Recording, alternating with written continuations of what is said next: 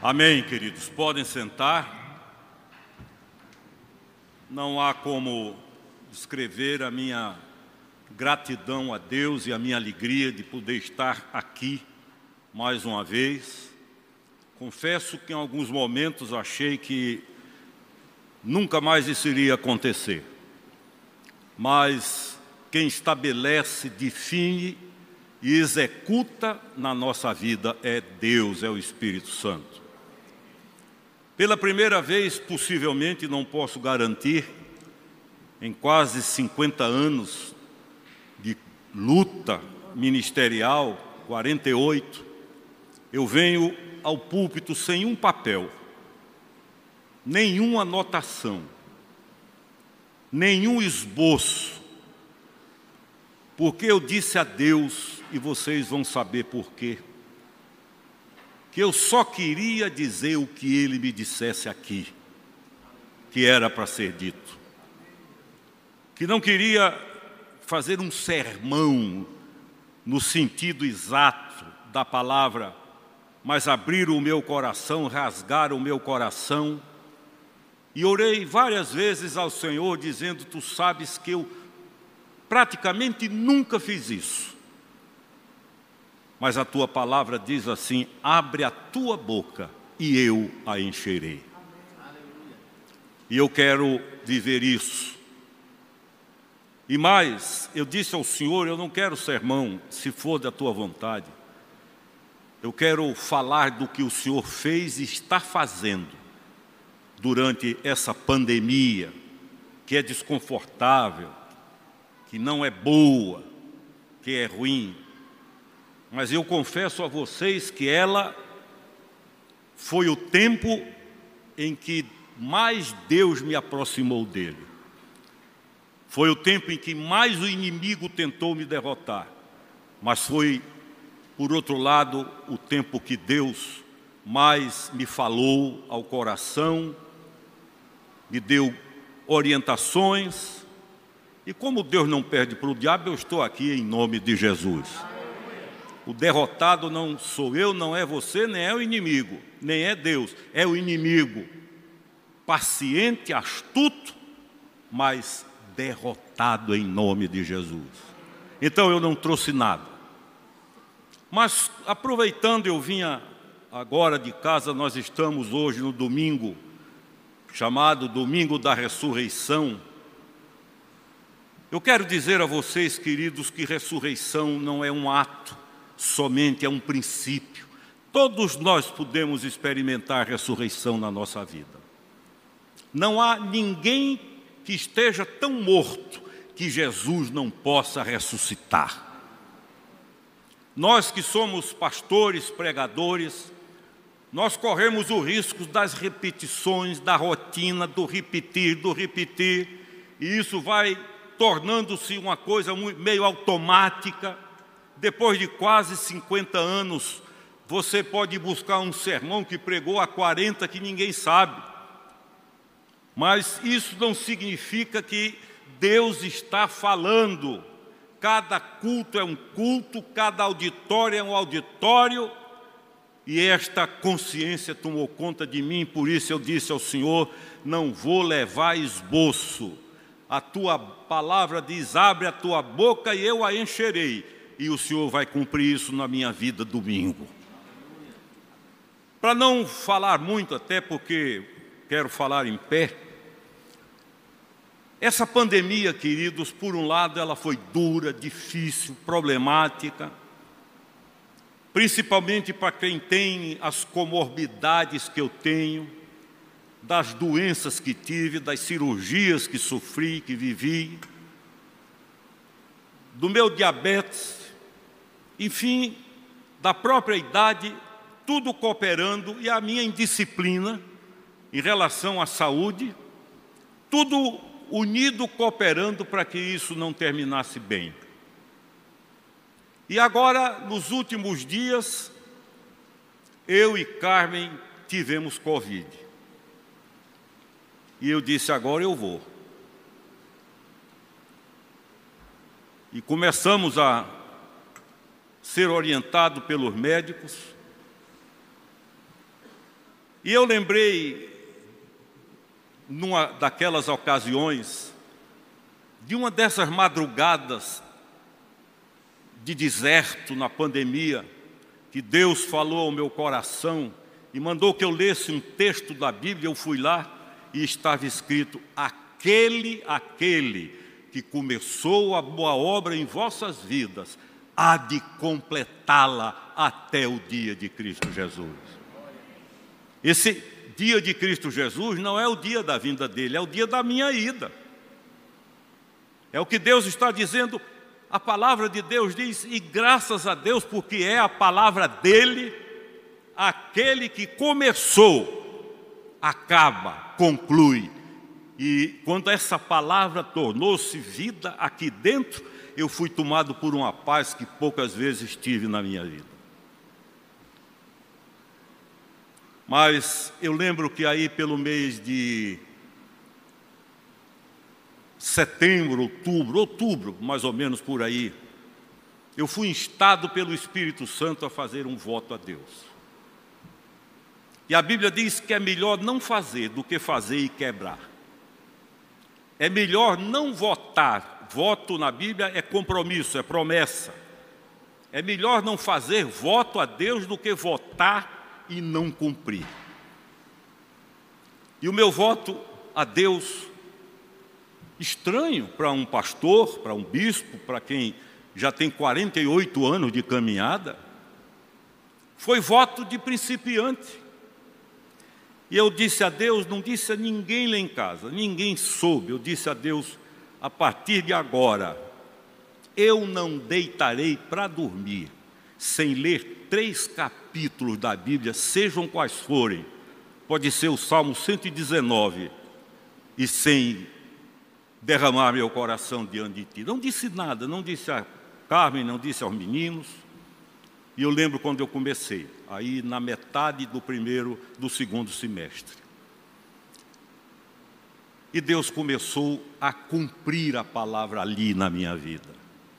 Porque pastor, pregador, ele vai se tornando meio máquina. De tanto pregar, ele já tem sermão para pregar mais 50 anos para frente. E às vezes não ora, não estuda, vai buscar na gaveta. Ou como diz um pregador, um grande pregador, amigo meu, ele diz: a gente fica como aquelas radiolas antigas, os, os jovens não sabem o que é isso. Havia nos bares e restaurantes umas radiolas que você botava uma moeda, apertava um teclado que tinha o nome da música e ela tocava. Então você, no meio de quarenta e tantos anos pregando, aperta um teclado, sai um sermão, mas não significa que é o que Deus quer falar. Nós temos que ter a certeza de que cada culto é um culto e cada vida é uma vida. E Deus começou a trabalhar na minha memória a Bíblia diz, lá em Efésios, que quando a palavra de Deus entra, ela cura a psique. Porque o pecado desequilibra a psique humana, a mente humana. E nós passamos a entender errado, a compreender errado, a sentir errado. E parece uma coisa tão simples que o fato de ler a Bíblia cura e eu vivi essa experiência. Fiquei surpreso, não devia ter ficado surpreso, mas fiquei. Quando percebi que a palavra que entrava não era estudo, não era exame, era ler, botar para dentro, é como comer. E à medida que eu ia fazendo isso, a cada noite que eu ia dormir, eu tinha mais alívio, mais alívio, e depois comecei a quebrantar-me e pedir a Deus que tivesse misericórdia, que eu não estava mais aguentando e coisas que deveriam ser comuns na vida de um pregador surgiram de novo com roupa nova, como se fossem coisas absolutamente recentes. Mais adiante, me desculpem a palavra que eu vou usar, vomitei a Deus os meus pecados. Porque a pior imagem que alguém pode criar é a de que peca pouco ou não peca. Somos pecadores. Só que o seu pecado não justifica o meu, nem o meu justifica o seu. Você pode pegar um, uma relação dos meus pecados e eu uma da, dos seus, vamos os dois apanhar. Porque a única coisa que justifica chama-se o sangue de Jesus derramado na cruz. Nada mais. Quando você põe para fora, e uso mais uma vez a, a palavra vomitar, há um alívio imediato, e deixe o resto com Deus, é com Ele.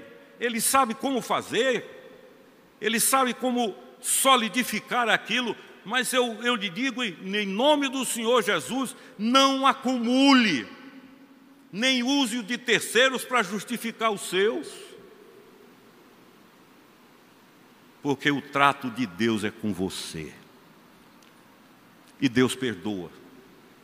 Não há um caso na Bíblia do Senhor Jesus não perdoar quem a Ele pediu perdão.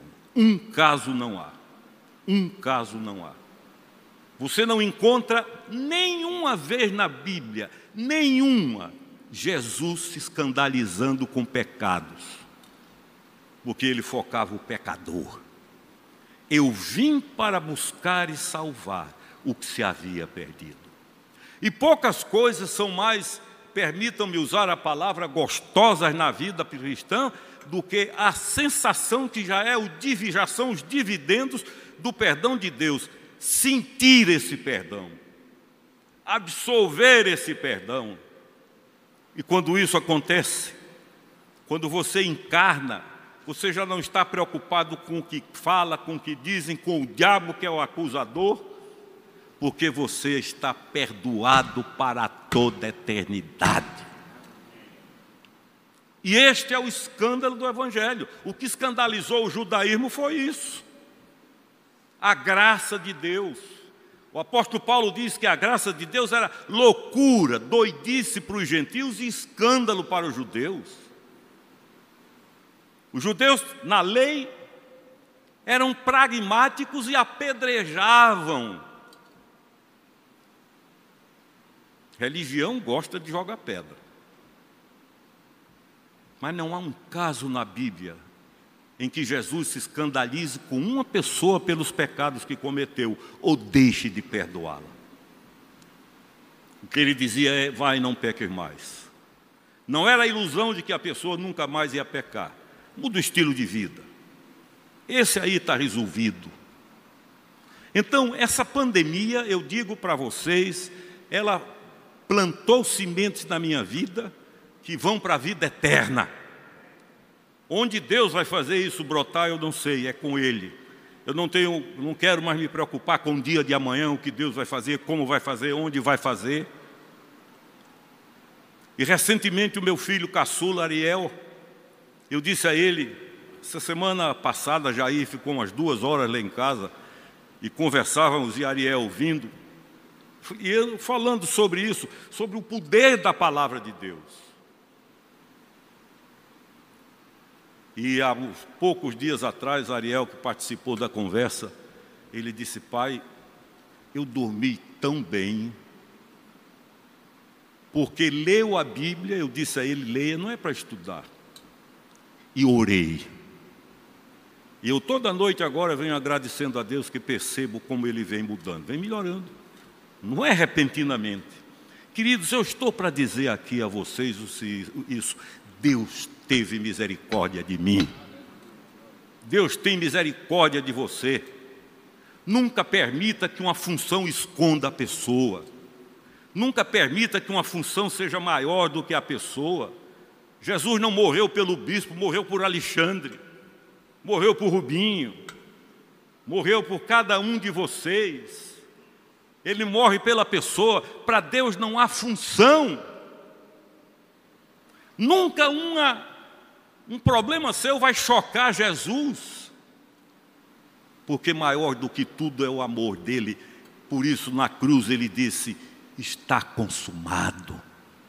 É o grande escândalo, está pago, está quitado, está livre. O cobrador é um mentiroso. Não há nada que ele não possa dizer. E eu disse a Deus: e vai ser muito difícil, não digo que não vai acontecer, vocês me verem com esboço aqui na frente pregando, não quero mais. Quero dizer o que Deus me diz.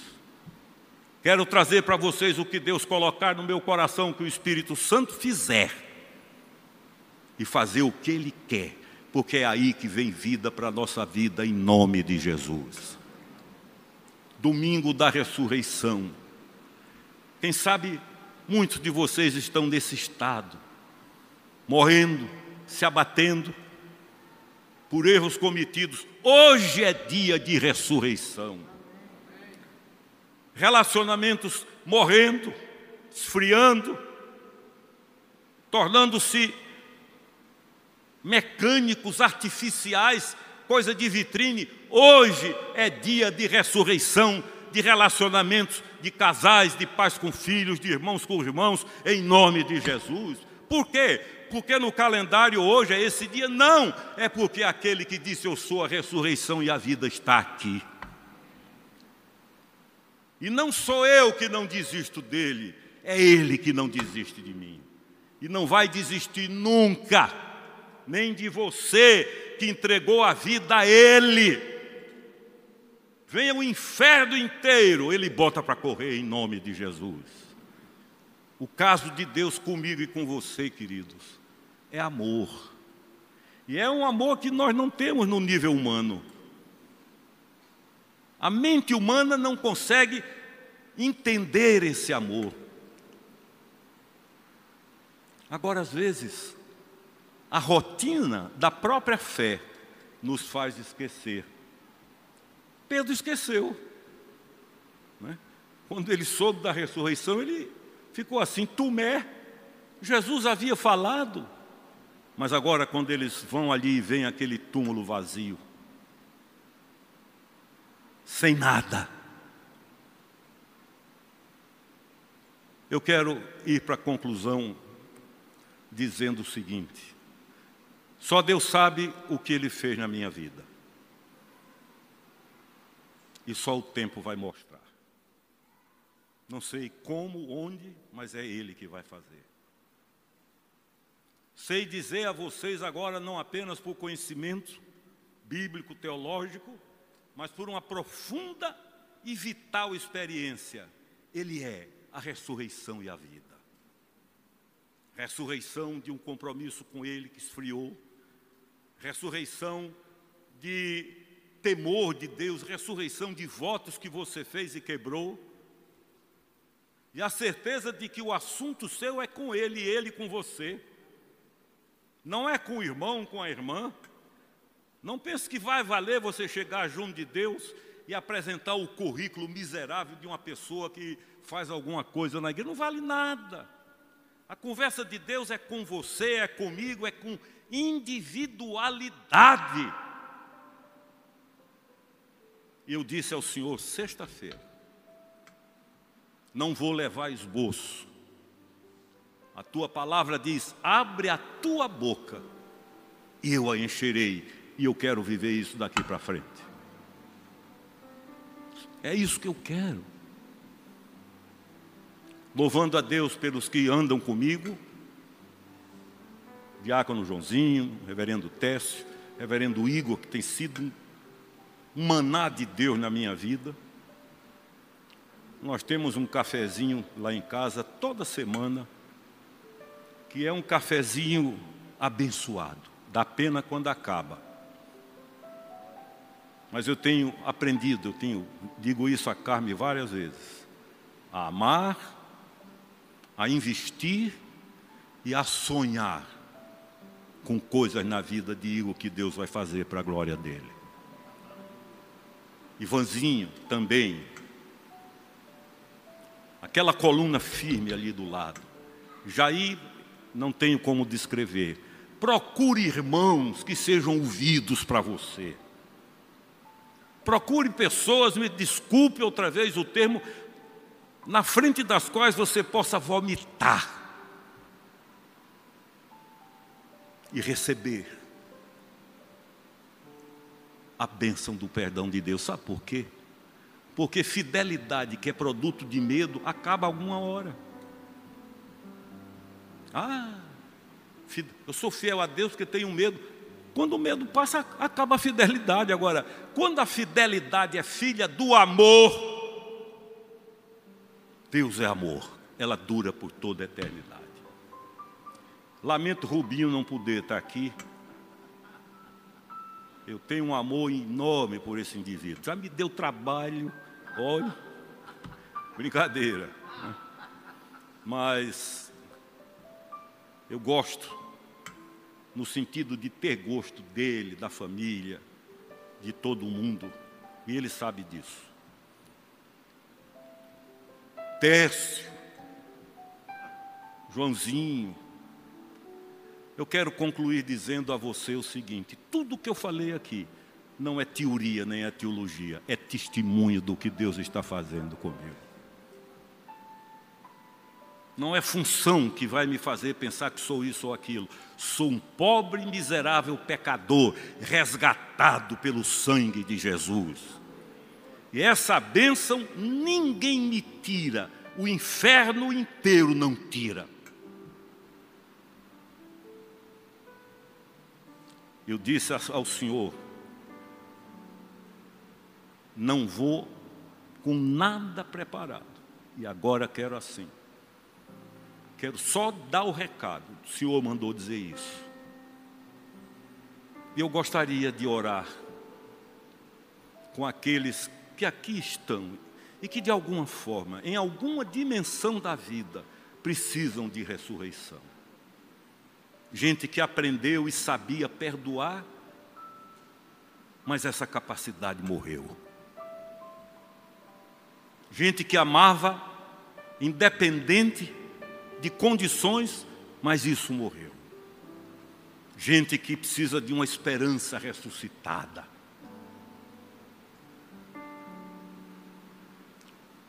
Vamos cantar um louvor, é possível. Eu, bom, Igor vai tocar mas dali mesmo depois ele ora. Os que precisam, não é você dizer, ah, bispo, fulano, não é isso. Nós que somos pastores somos muito tentados porque a gente conhece o rebanho. Mas eu tive que ir para diante de Deus e me desculpe a palavra fazer o meu striptease e dizer pequei. E o Senhor dizer, mas não morrerás porque eu já te perdoei. Aí eu faço cara de bobo para quem vier.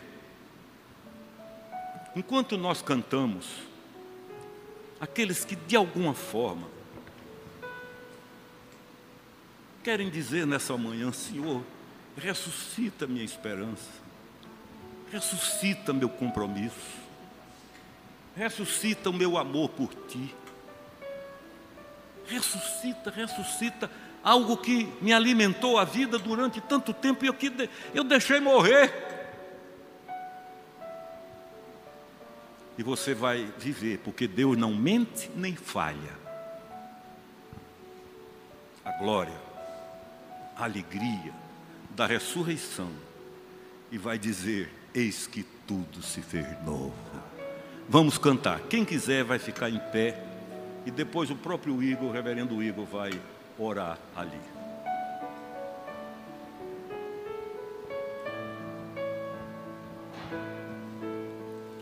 Quero